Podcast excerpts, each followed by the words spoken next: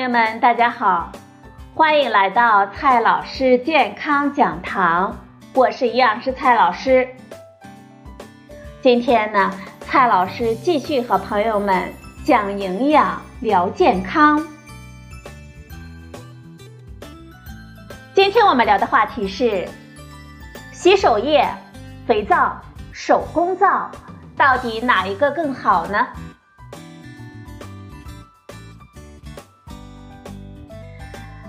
洁这件事啊，我想很多朋友呢早就不靠一块肥皂走天下了。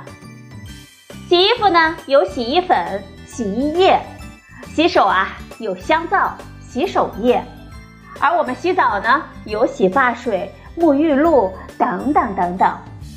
不过啊，这些什么液啊、皂啊什么的，其实啊，它们都属于表面活性剂。一种人类在两千多年前就已经发现的奇妙的物质，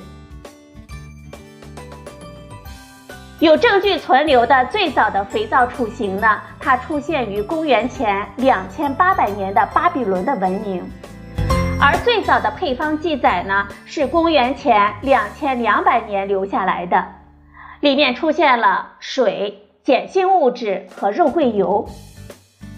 古罗马时期。高卢人和日耳曼人都掌握了制作的工艺，他们会用动物的油脂，比如牛油和碱性的草木灰的皂化反应来制作肥皂。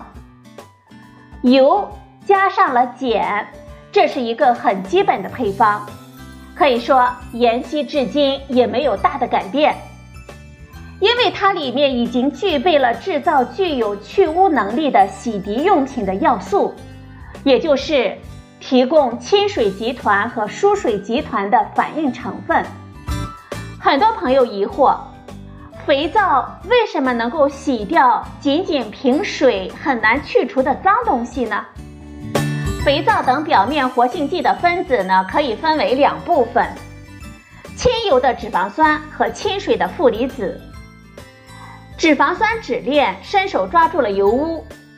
而外面那头呢，却被外面的水给抓住了，一通强拉硬拽的结果就是，大家不得不和水一起离开，剩下干净的衣物，或者呢，我们需要清洗的那件物品。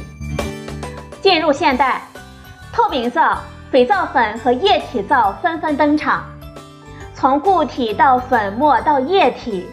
因为分散越来越容易，我们使用呢也就越来越方便了。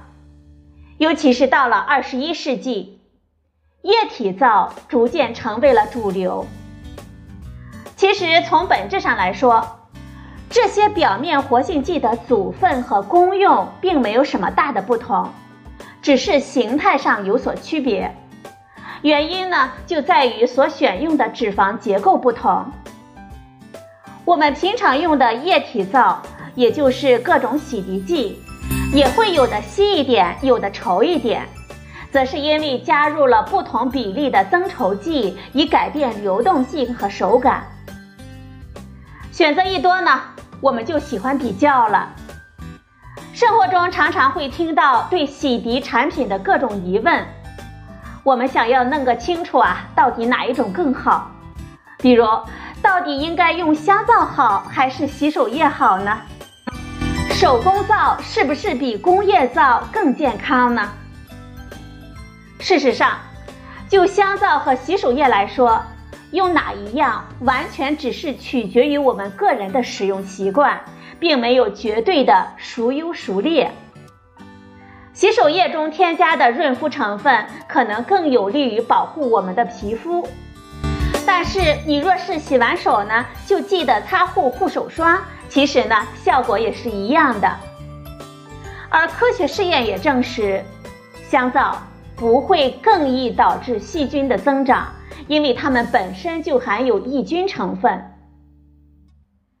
至于手工皂与工业皂，那些声称手工皂碱性小，所以对皮肤更好的人，其实啊只是忽略了一个事实。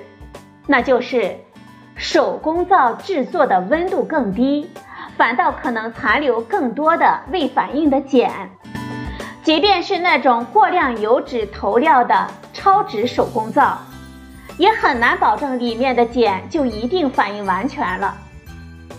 碱性到底如何，我们还要看检测的结果。此外，我们强调手工皂里面的天然营养成分实在是毫无必要。且不说它们是否有所谓的营养，皂化反应过程中啊，那些物质可能早就被破坏的差不多了。手工皂的唯一可取之处是不必人为的添加芳香剂和着色剂等成分。对于皮肤过于敏感的人群来说，也许比较合适了。